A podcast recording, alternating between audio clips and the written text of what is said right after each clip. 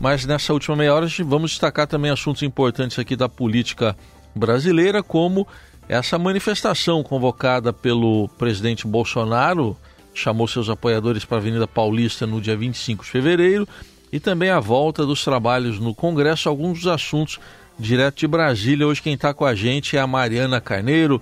Oi Mari, bom dia, bem-vinda. Oi, bom dia, Raíssen. Bom dia, Carol, tudo bem? Bom Como dia, Mari, bem-vinda. Bom, vamos falar um pouquinho obrigada, dessa obrigada. manifestação que está sendo convocada, publicizada, está aí nos grupos de WhatsApp. Estadão, inclusive, informa hoje que é, esse, esse elo está sendo usado para espalhar desinformação, teorias conspiratórias ali por Instagram. Mas o fato é que o presidente está tentando buscar esse apoio, convocando a manifestação e tentando também trazer a, a classe política, né, os seus aliados, para dar alguma robustez, né?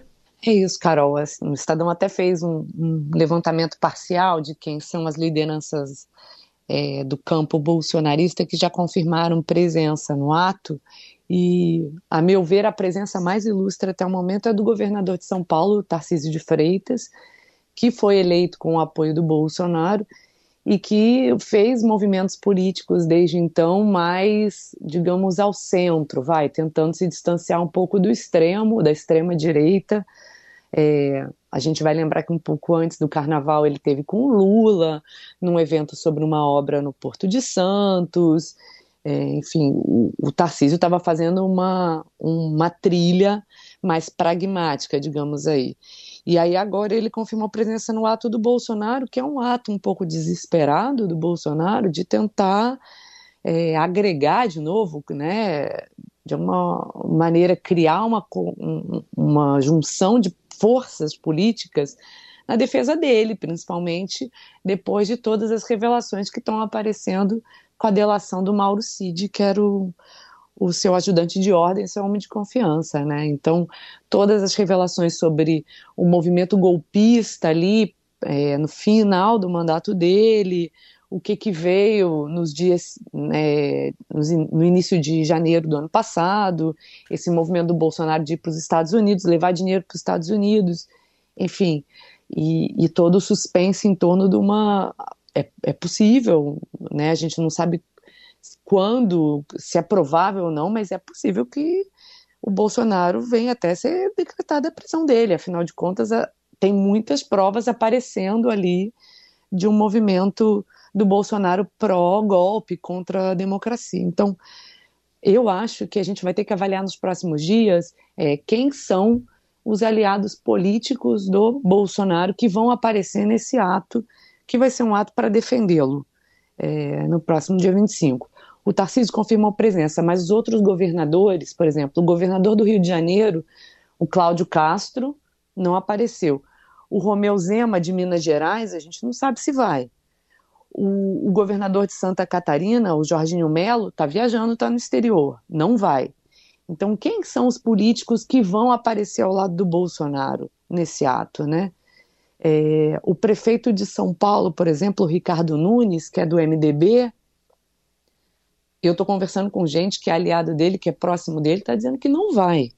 Apesar do Ricardo Nunes contar com o apoio do Bolsonaro e do bolsonarismo na eleição desse ano em São Paulo, não vai. Será que vai conseguir segurar a pressão do bolsonarismo que vai surgir nos próximos dias, na próxima semana? É importante também lembrar que o MDB é um movimento historicamente ligado à defesa da democracia. O Ricardo Nunes vai empenhar a história do MDB para conseguir o apoio do Bolsonaro, isso a gente vai ver nos próximos dias. É muito importante saber para onde vai a direita nessa eleição agora municipal.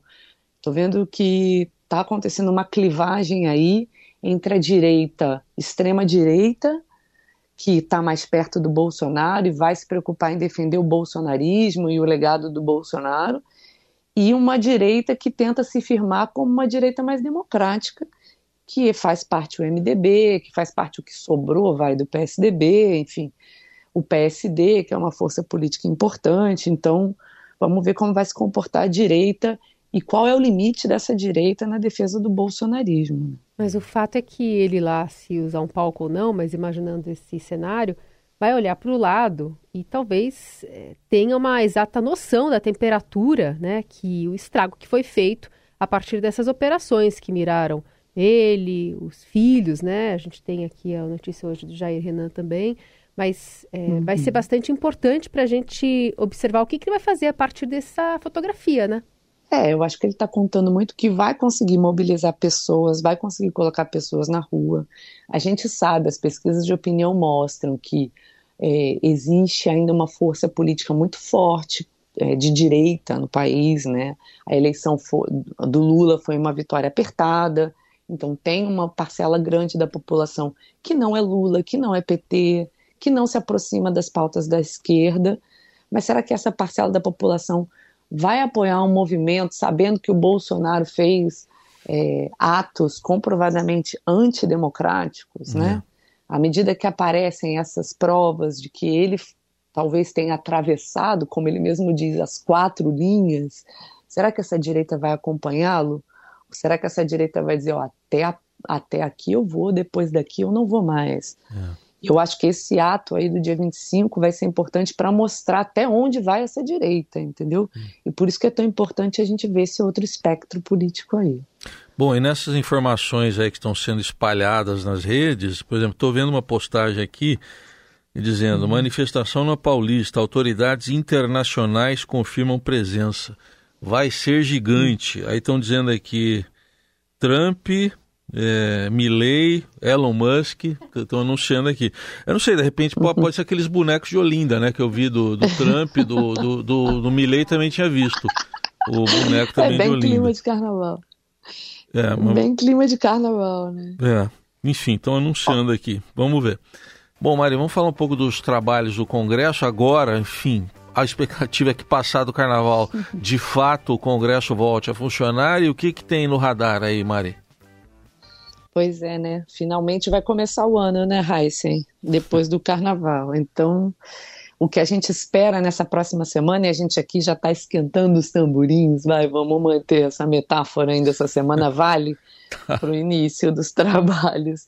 Porque essa reunião, essa, esse clima aí de preparação dos trabalhos esse ano estava previsto para a semana anterior ao à do carnaval.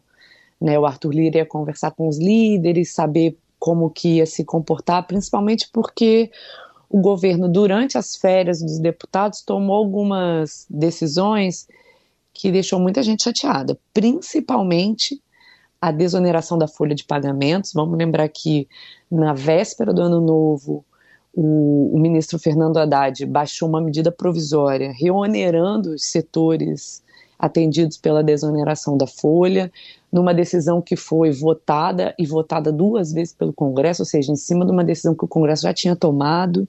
Então isso criou um clima péssimo. Aí vem o Lula em janeiro, ele tinha que fazer, porque afinal de contas o orçamento tinha que começar a vigorar, vetou é, regras sobre as emendas parlamentares e valor é, cortou quase 6 bilhões em emendas parlamentares. Obviamente, isso desagradou boa parte ali do Congresso que tem interesse na destinação desses recursos num ano que é um ano eleitoral. Todo mundo quer agradar o seu prefeito, quer mandar dinheiro para sua cidade, quer dizer que está trabalhando para poder eleger seus aliados e contar com eles daqui a dois anos. É assim que funciona a máquina. Então, está todo mundo muito insatisfeito. Na véspera do carnaval, o Arthur Lira ia conversar com os líderes para saber como que ele dá com essa, né, para devolver para o executivo essa, essas decisões aí, digamos assim, dar, dar o troco. Teve, não teve quórum por causa do carnaval, então a gente está esperando que nessa reunião, nessa semana pós-carnaval, finalmente os líderes cheguem a Brasília e a gente sinta de fato o que, que vai acontecer. O Lula fez um movimento importante na véspera do carnaval, procurou Arthur Lira para fazer um acordo de paz aí, para tentar evitar o pior, digamos assim, nesse, nesse retorno e tentar manter de pé principalmente as pautas da área econômica, né? Porque, por exemplo, esses 6 bilhões de emendas parlamentares, o governo está contando com esse dinheiro para manter a meta de déficit fiscal zero nesse ano, pelo menos nessa primeira revisão que acontece depois de fevereiro. É a primeira revisão bimestral. Então, de repente o governo consegue pelo menos tempo com Arthur Lira, olha, tudo bem, você quer derrubar o meu veto, derruba, mas não derruba agora, derruba em março, porque assim você me ajuda a manter a meta por mais um tempo, de repente a arrecadação melhora, esse era o plano que a gente estava ouvindo da equipe econômica é, até o carnaval, que era exatamente essa: olha, a arrecadação está melhorando, janeiro está dando resultado das medidas econômicas que a gente aprovou no ano passado. É, quem sabe a arrecadação não melhora ao ponto de eu poder fazer uma reversão desse veto daqui para frente. Então, talvez o Lula tenha conseguido aí negociar com Arthur Lira tempo para que ele não consiga, não coloque toda a insatisfação na mesa no primeiro dia do trabalho do Congresso agora essa semana. Agora, é muito difícil é, o governo manter, por exemplo, a, a, desoneração da folha como eles colocaram na medida provisória. Né? A gente já sabe que o governo vai ter que voltar atrás nisso, negociar uma medida de meio termo. A, o interesse da equipe do Haddad é fazer uma reoneração progressiva desses setores, né? fazer um desmame gradual da política, de repente fazer até um, uma política alternativa para esses setores. Então vamos ver como é que eles vão fazer isso, tendo em vista que o Congresso não vai aceitar que uma decisão que o Congresso teve no ano passado, votou duas vezes na Câmara, duas vezes no Senado, seja revertida por meio de uma medida provisória, ou seja, uma medida unilateral do Executivo. Então, isso não deve prosperar. A gente imagina que essa resposta deve acontecer ainda agora, no final de fevereiro. E observar o que, vai acontecer com as emendas parlamentares a minha previsão é que isso aconteça mais para março, numa tentativa do governo de devolver o dinheiro, vai, para as emendas parlamentares, mantendo uma parte desse dinheiro é, nos programas que o governo acha importante e tentar falar assim, olha, vamos tentar dividir aqui a conta desse, desse crédito, vai, a gente bota dinheiro aqui, eu preciso desse dinheiro para colocar no farmácia popular, por exemplo, que é um, é um argumento que a equipe econômica colocou.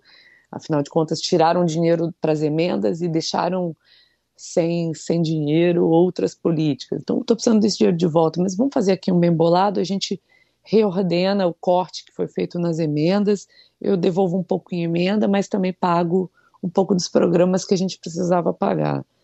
Isso é parte aí de uma queda de braço que o governo está tendo, legislativo e executivo, sobre uma parte relevante do orçamento público. É uma discussão que vem desde o governo passado, desde o Bolsonaro, mas o Bolsonaro não se importava muito com isso porque ele tinha uma visão política diferente, é, muito do poder político dele foi para o Centrão, ele não, não entrou em conflito com Arthur Lira, nem com Ciro Nogueira. O Lula tem um jeito diferente de governar, quer ter controle desse dinheiro, quer voltar com esse dinheiro para o executivo, mas a gente sabe também que não dá para colocar mais esse gênio na lâmpada o governo vai ter que fazer um meio termo sobre as emendas parlamentares. Esse acordo vai ter que ser feito, e espero que seja feito de uma maneira mais madura, afinal de contas o governo tem que tentar colocar regras, como que está sendo gasto esse dinheiro, em que tipo de política, mais do que tentar tomar de volta de um jeito abrupto, que eu acho que por aí não vai ter acordo. Uhum. Vamos ver como é que o pessoal vai voltar do carnaval. Vi que o Arthur Lira passou no Rio, em Salvador, acho que Maceió, tem foto de Abadá aqui e tudo mais. Vamos Fez é um périplo pelos carnavais, os é, melhores carnavais. É isso.